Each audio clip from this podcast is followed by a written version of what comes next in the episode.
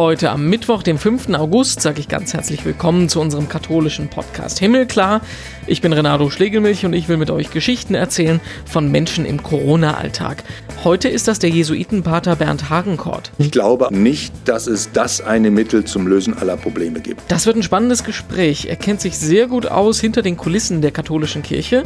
Zehn Jahre lang war er Chef der deutschen Abteilung von Radio Vatikan in Rom und jetzt ist er geistlicher Begleiter beim synodalen Weg. Das heißt, wir können gleich mal die großen Konfliktthemen der Kirche abklopfen und fragen, was da wirklich dahinter steckt. Wir sprechen Klartext über Kirche und Vatikan heute.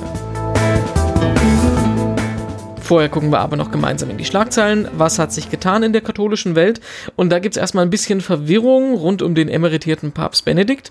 Montagmorgen hat die Passauer Neue Presse berichtet, dass er sehr schwer erkrankt sei. Da sind dann quasi alle Medien innerhalb von Minuten sofort drauf aufgesprungen und haben ihn schon für halb tot erklärt, bis dann sein Privatsekretär, Erzbischof Genswein, am Abend dann entwarnt hat, ihm gehe es nicht besorgniserregend schlecht.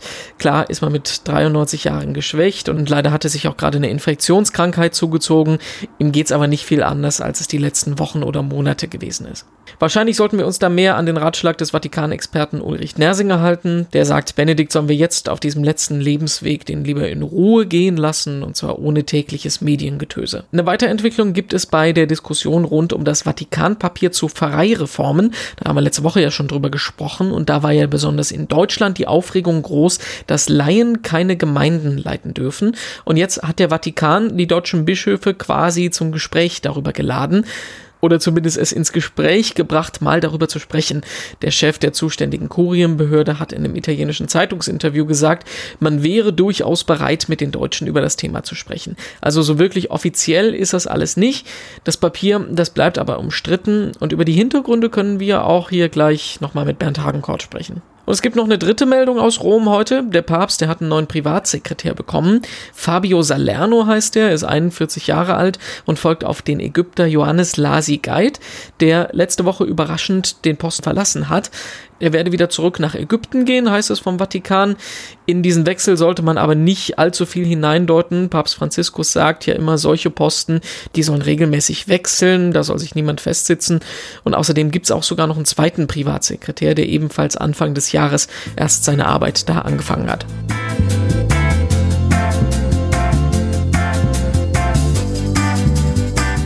Und im Podcast sind wir heute mit München verbunden und können sehr viel darüber sprechen, in welcher Situation die katholische Kirche im Moment ist. Einerseits in Deutschland, aber auch im Vatikan. Wir sind verbunden mit dem Jesuitenpater Bernd Hagenkort, zehn Jahre lang Chef der deutschen Abteilung von Radio Vatikan und im Moment unter anderem geistlicher Begleiter beim Synodalen Weg. Ich grüße dich, Tag.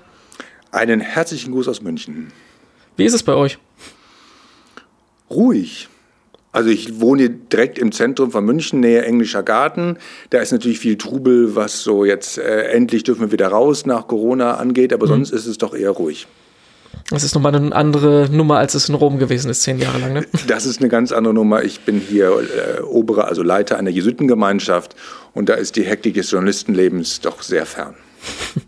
Wir müssen äh, tatsächlich erstmal nochmal aufs Corona-Thema gucken. Ähm, Gerne. Viele Gemeinschaften sind ja tatsächlich davon betroffen, ältere Brüder, Schwestern, die äh, das Virus nicht überlebt haben. Bei euch als Jesuiten sieht es genauso aus.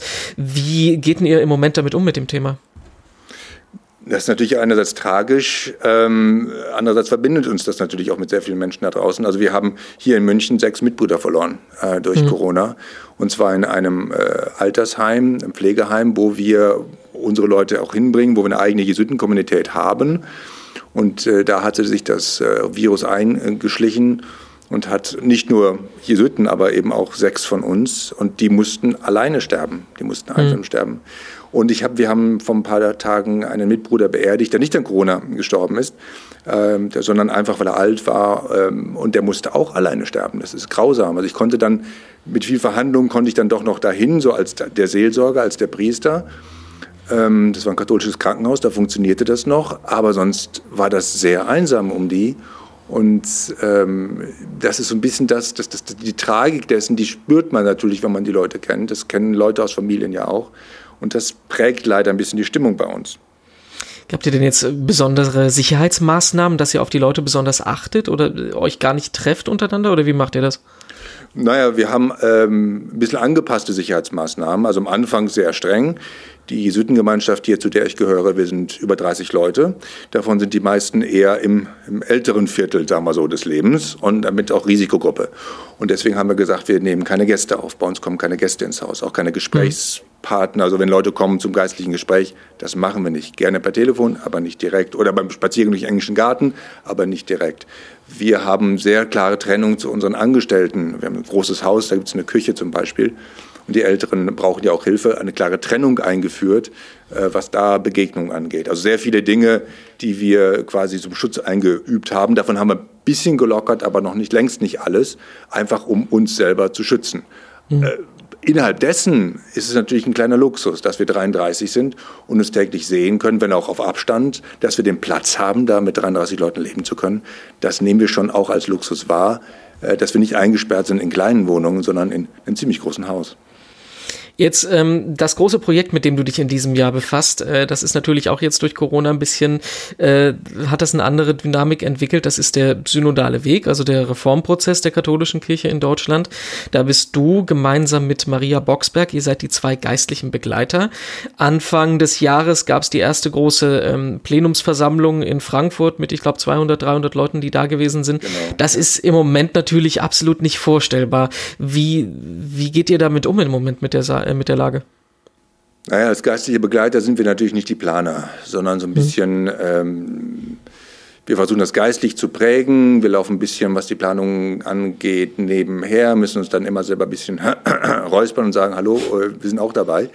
Ähm, was ich niemandem vorwerfe, aber das ist halt in der Hektik manchmal so. Das Präsidium hat entschieden und ich finde klugerweise, ähm, die zweite Vollversammlung, die jetzt für September vorgesehen wäre, nicht so stattfinden zu lassen, sondern sie auf fünf Versammlungen aufzuteilen, was eigentlich nie vorgesehen ist. Das gibt es in der Satzung nicht. Und da, gibt, da ist auch Kritik dann geübt worden, dass es mhm. irgendwelche Sonderveranstaltungen eingeführt werden. Aber ich finde, die Umstände äh, von Corona lassen gar nichts anderes zu. So, jetzt haben wir so fünf äh, Veranstaltungen. Ich hätte gerne viel mehr noch über Corona geredet, weil in der Corona-Zeit ist Stichwort Streaming, Stichwort Zugang, Stichwort Relevanz, sehr viel über Kirche sichtbar geworden. Aber es gibt natürlich auch ein, äh, ein, ganz starkes Interesse, schon mal die Vorarbeiten der einzelnen vier Gruppen zu den verschiedenen Themen zu hören. Das heißt, da ringt man so ein bisschen miteinander. Was ist genau das Thema dieser Regionalkonferenz? Ähm, aber die werden dann eben vorgestellt werden. Es wird nichts abgestimmt werden, es wird und so weiter. Also wie gesagt, weil es eben in der Satzung nicht vorkommt. Aber wir wollen weiter machen, wir wollen weiter vorangehen, wir wollen uns weiter treffen. Es soll jetzt nicht irgendwie ausfallen äh, und ein Jahr lang gar nichts passieren. Das wäre, glaube ich, dramatisch sondern mhm. wir wollen uns weiterhin abstimmen mit dem, was, äh, ja, was als nächstes dran ist, was sind die Zwischenstände, was ist bis jetzt diskutiert worden und da Rückmeldung zu haben. Also das findet schon statt, aber eben auf fünf verschiedenen Foren, äh, fünf verschiedene Veranstaltungen, die dann nachher irgendwie wieder zusammengeführt werden müssen. Das heißt, ihr seid dann auch als äh, geistliche Begleiter dann bei den fünf Foren dabei oder steht ihr mit den Leuten digital in Kontakt? Wie wird das laufen? Ja, die, äh, die menschliche Natur, lässt leider nicht zu, äh, zu zweit bei fünf dabei zu sein. Also werden wir uns aufteilen müssen.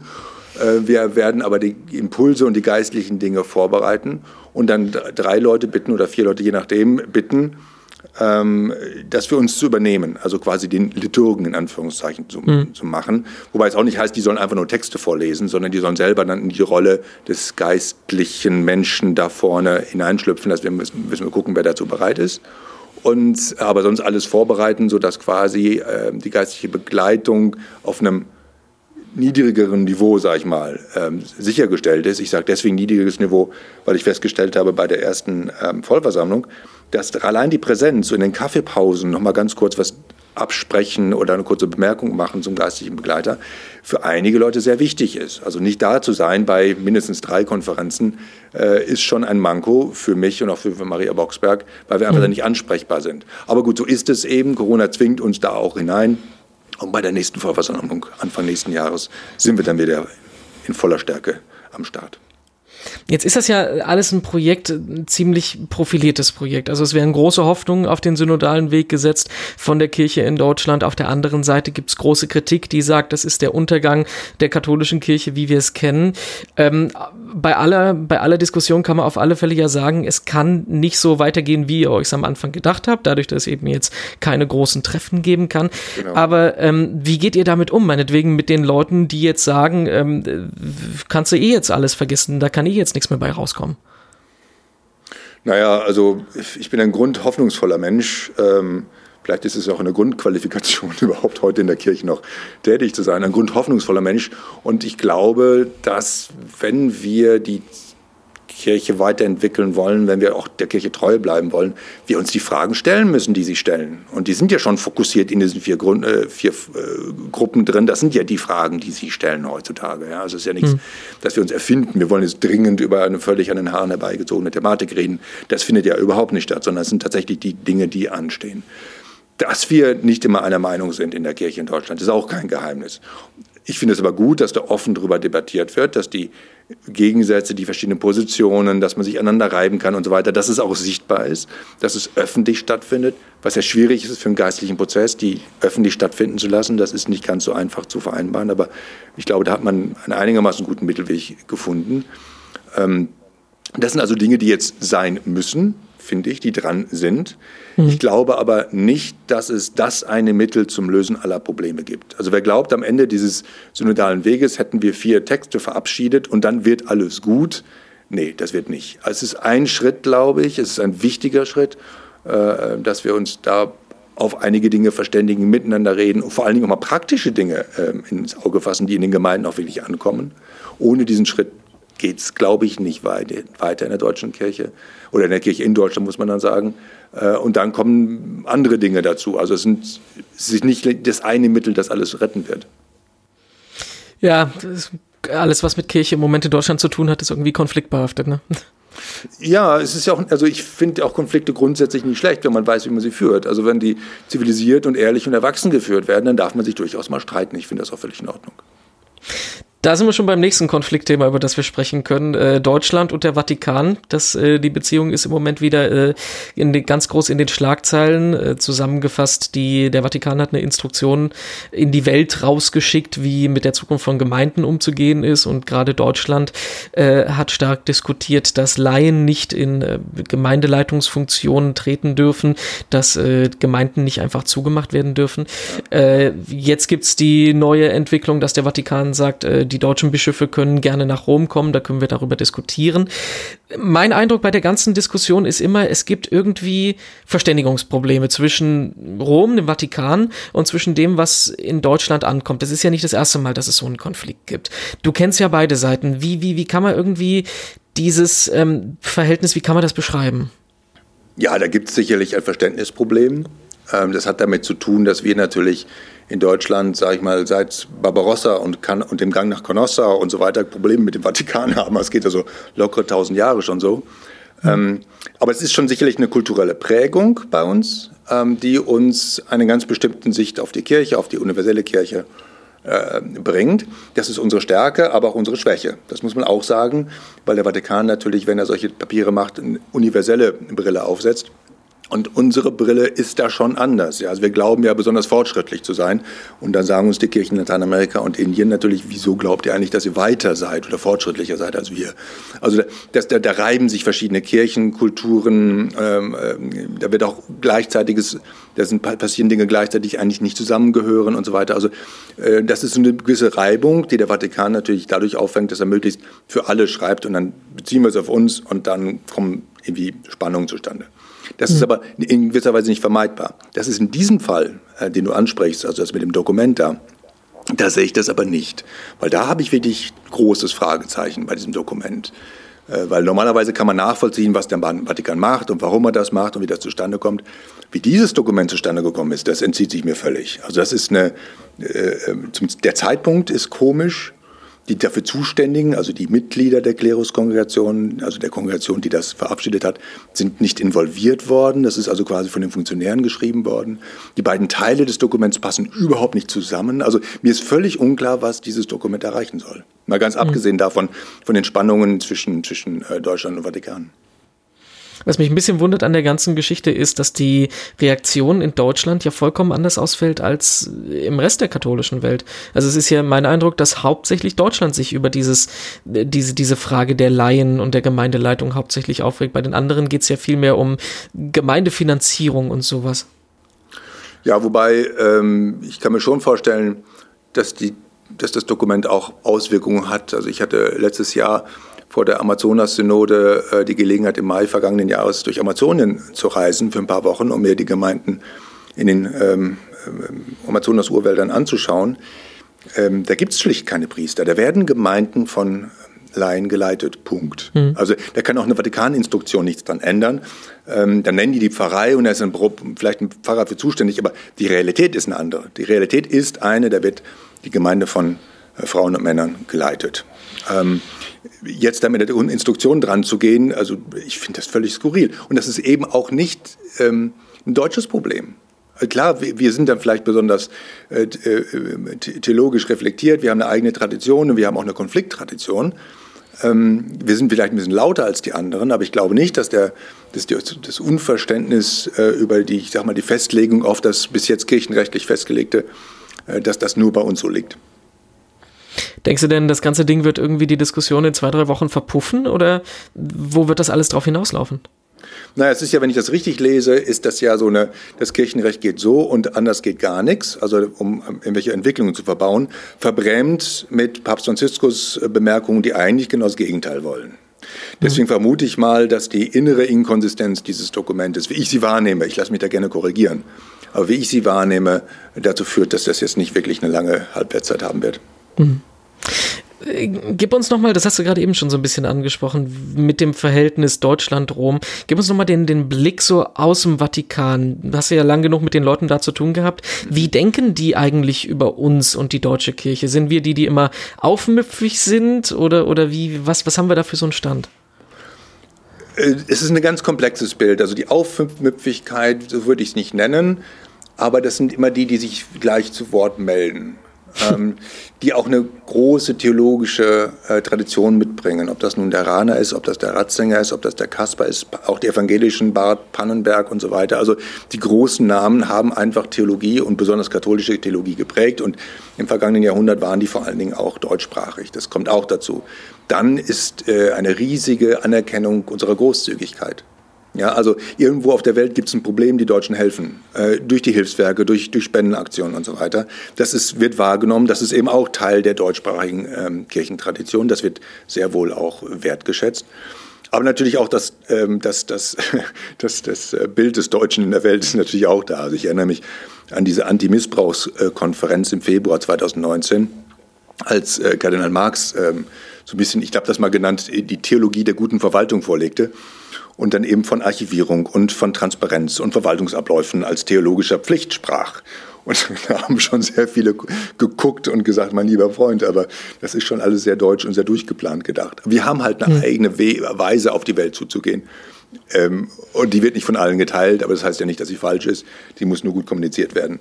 Wir haben ein sehr, es gibt im Vatikan ein sehr komplexes Bild von den Deutschen. Es gibt nicht die Deutschen, es gibt auch nicht das Bild von den Deutschen. Aber es ist eben doch schon so, dass wir nicht die einzigen in der Welt sind, die äh, entscheiden können, was hier modern und äh, der Schritt in die Zukunft ist. Was wir uns vielleicht ein bisschen manchmal mehr bewusst machen sollten? Es tut gut, ein bisschen zu reisen. Es tut gut, sich mit Kirchen äh, anderer Kontinente, anderer Kulturen mal auseinanderzusetzen.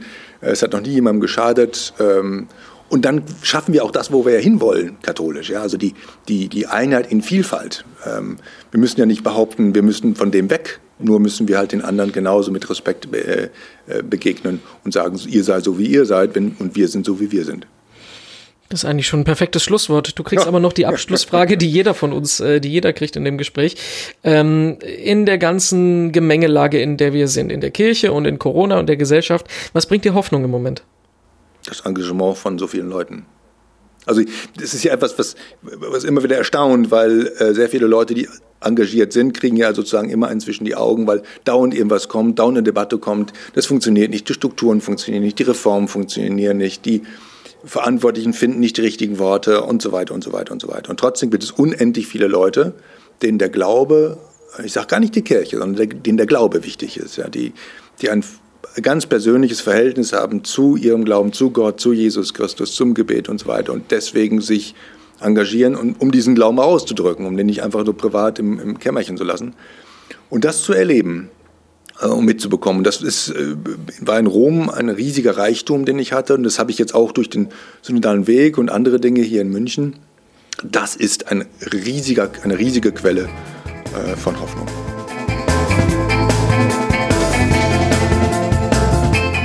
Soweit unser Interview für heute. Mehr von uns gibt's online. Auf himmelklar.de gibt's über 50 von diesen Gesprächen zum Nachhören. Mehr gibt's auch in den sozialen Medien, auf Facebook, Twitter und Instagram. Da gibt's Zitate, da gibt's Texte und da gibt's noch mehr von unserem Podcast. Und wieder da sind wir dann in der kommenden Woche. Katharina Geiger übernimmt dann und spricht mit Barbara Eiche. Die arbeitet im Kindergarten und erzählt darüber, wie das mit dem Corona-Alltag in den Kindertagesstätten aussieht. Das ist auch ein spannendes Thema. Wir hören uns dann wieder in zwei Wochen. Ich bin Renato Schlegelmilch und sagt Tschüss, bis dann, eine gute Sommerzeit.